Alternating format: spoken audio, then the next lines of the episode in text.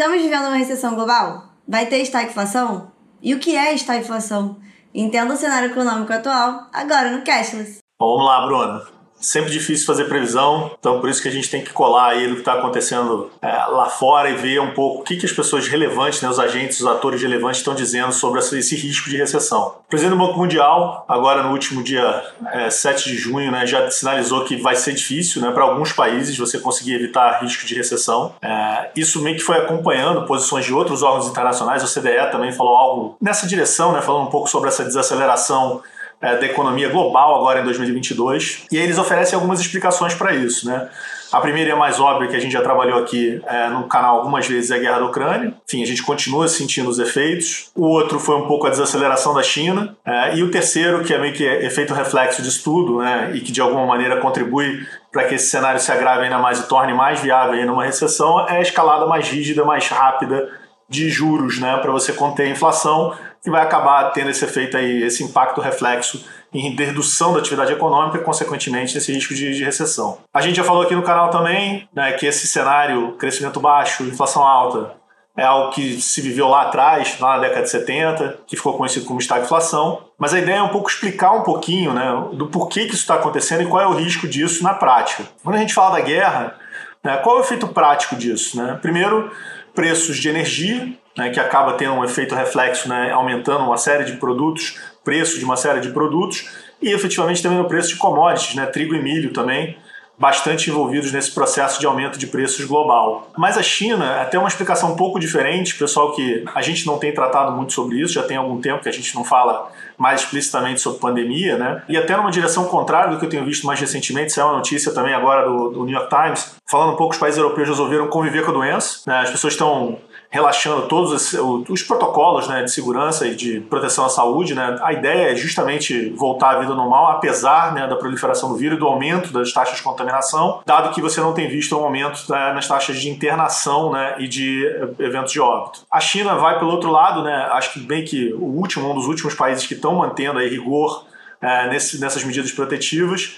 E isso faz com que algumas cidades muito grandes, né, que são muito relevantes para consumo, é o caso de Xangai, entrem em, quarentena bem pesada mesmo. Né? E isso acaba tendo impacto né, na produção de bens, na produção de serviços, e isso acaba tendo né, um impacto mais global, dado que a China é grande consumidora e grande produtora é, de uma série de produtos que são aí fazem parte das cadeias globais. Então, assim, o cenário que a gente vê desses lockdowns chineses, com essas disrupções das cadeias globais de produção que são decorrentes é, da guerra da Ucrânia, mas que também vem desde da pandemia, né, já, já são uma realidade desde 2020, tornam esse risco um pouco mais crível do que as pessoas gostariam é, de acreditar.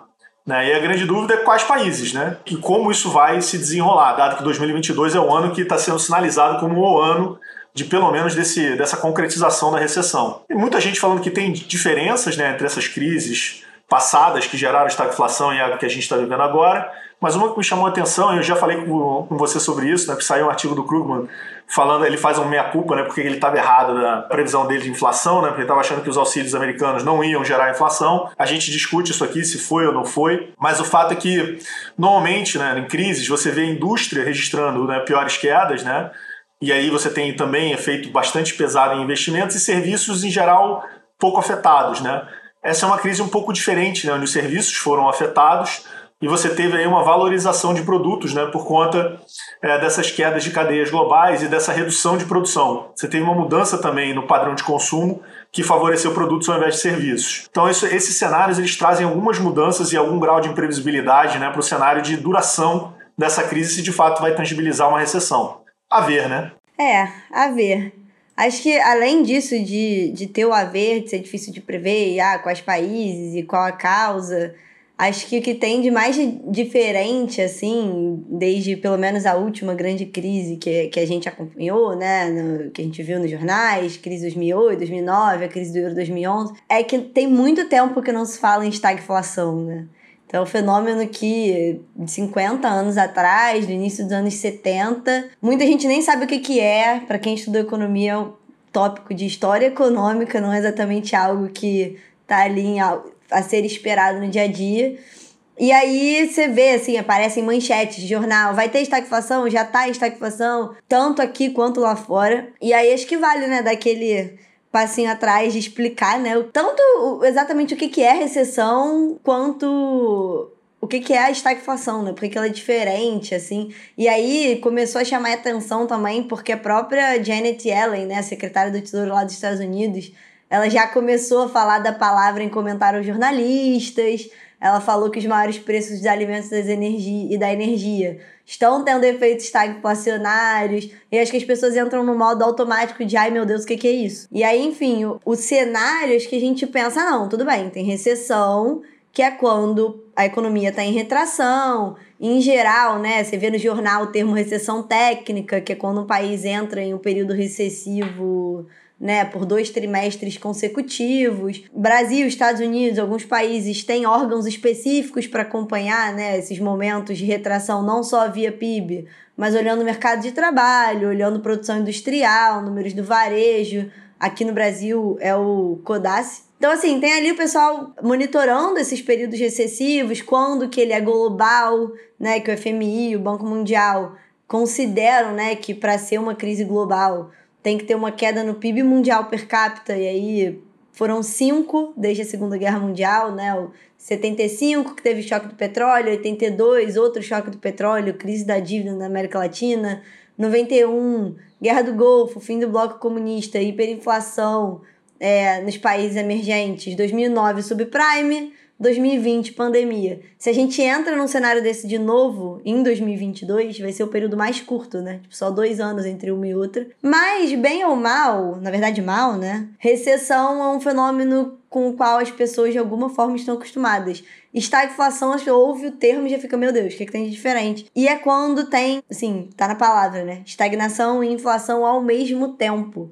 E isso não é comum até viralizou no, no Brasil em, no, por causa do Big Brother a história da curva de Phillips, né? O Gilberto lá explicando a curva de Phillips é, para os outros participantes do Big Brother. Mas, em geral, é, é, né, a teoria econômica fala ali: ah, não, a estagflação não era nem para ser possível, né? Então, em geral, era para a inflação e o desemprego se moverem em direções opostas. Meio que senso, seria o senso comum até. A economia está fraca, muita gente está sem emprego, as empresas têm dificuldade de aumentar os preços, a inflação deveria permanecer baixa, é, e vice-versa.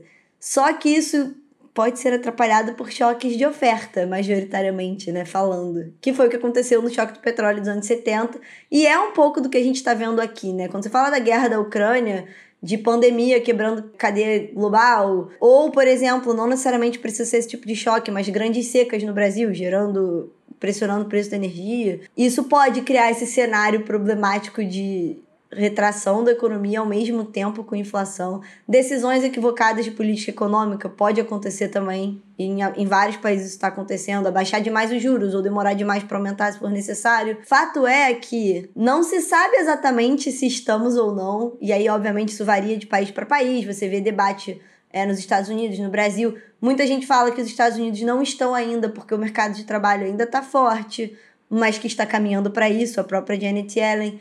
Então é um cenário que é isso, né? 2022 a gente está vendo se essas previsões vão se manifestar ou não. Fato é que é uma crise diferente das que a gente vinha vendo, de que até quem está assistindo está acostumado a ver no jornal, o que foi em 2008, o que foi em 2009. Agora é diferente, tem essa possibilidade de estagflação que é um problemão.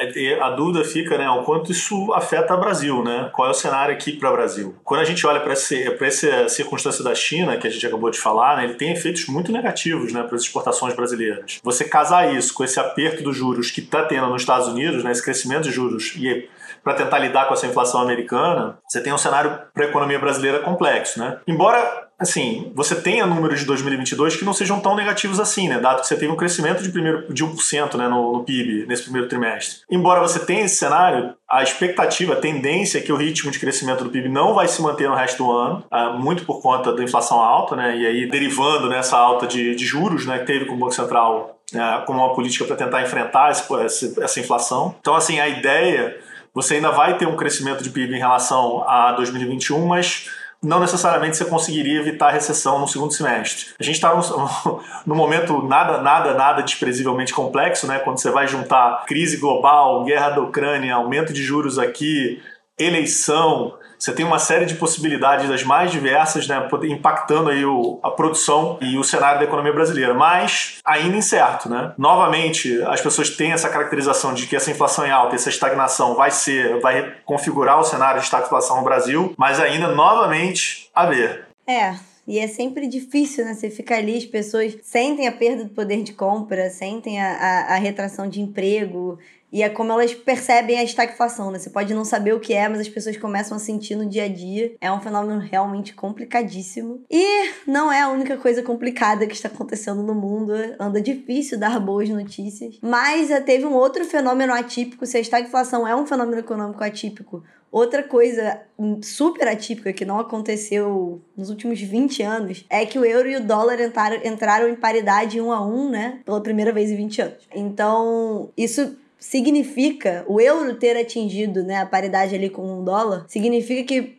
foi uma queda de cerca de 12% desde o início do ano no, no, no, valor da moeda. Então, isso assim chama muita atenção. E aí começam essas perguntas: por quê, né? Por que, que o euro tá caindo? Por que, que entrou nisso? Em geral, tá associado ao temor de recessão mesmo. Assim, é, quando começou a ter o, o vice-presidente né, do Banco Central Europeu alertou sobre possibilidade de recessão na, na zona do euro, que a indústria tendo que lidar com escassez de energia por causa da, do, das consequências ali da guerra na Rússia, Rússia e Ucrânia. Então, já teve ali uma queda por causa desse cenário. Também não ajuda que, apesar de ter um cenário de inflação por causa principalmente da energia, o Banco Central Europeu não estava aumentando juros. Então, os Estados Unidos começaram a aumentar os juros, a ter uma política monetária mais restritiva antes, e isso criou ali, esse diferencial de juros criou uma dificuldade para o euro e acabou desvalorizando, né? É isso, aumentou os juros nos Estados Unidos, o dinheiro foi tudo para lá. Mas, apesar disso, agora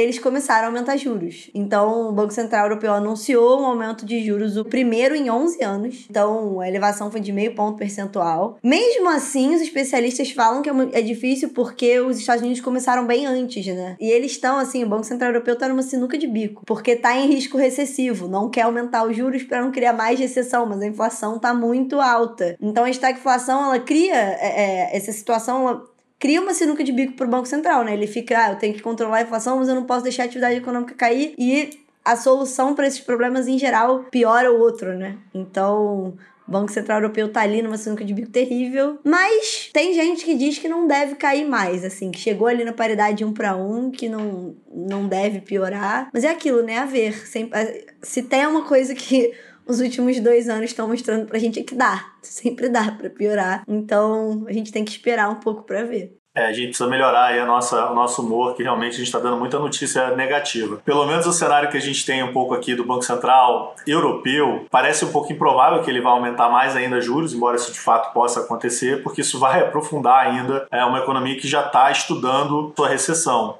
O que, que, muda no Brasil é que me parece que pouco, né? Porque a gente é muito mais dependente dessa comparação, né, com dólar do que com euro em si, né? Porque a gente tem várias empresas e várias indústrias que estão muito atreladas a dólar, né? No caso, as commodities, que são muito relevantes para a economia brasileira, a gente já teve ciclos virtuosos aí, a gente talvez esteja voltando para um agora por conta dessa valorização do dólar. E você tem vários tipos de produtos que são precificados no mercado internacional em dólar, né? E oscilam, né, de alguma maneira alteram demanda e oferta de acordo com o mercado internacional. Então, que a gente já falou aqui de trigo, né, mas também soja, celulose, petróleo, né? Mas ao mesmo tempo você tem o outro lado disso, é, em indústrias que são muito afetadas por terem insumos que têm custos em dólar, é o caso de tecnologia, é o caso de varejo, que vão ter que lidar com esses preços mais altos no mercado internacional. Então, assim, a economia brasileira, é, embora essa paridade euro-dólar seja uma coisa nunca antes vista, ou pelo menos há, muito tempo não vista, acho que o principal ponto aqui é a, a paridade do real contra o dólar. Né? É, depois é que você faz a, a, paridade do real contra o euro, mas na verdade esse primeiro movimento é que é o mais relevante. Então, a desvalorização do euro muito provavelmente não tem um impacto tão grande para o Brasil, porque o dólar continua sendo apreciado e a economia brasileira, grande parte dela está lastreada, seja por exportações, seja por importações, com dólar. Então, assim, o segundo semestre vai ser é, de emoções, para a gente ver como é que vai ser esse desenvolvimento e esse equilíbrio aí da balança é, comercial internacional. É, e é isso, né? Como o segundo semestre está previsto para ser, aí como você falou, emocionante. A gente precisa continuar informado, a gente precisa saber o que está acontecendo, como isso pode afetar o Brasil e as pessoas que estão aqui quem assiste a gente. Então se inscreve no canal, ativa o sininho que a gente vai continuar trazendo essas novidades para vocês. E até semana que vem. Valeu, gente!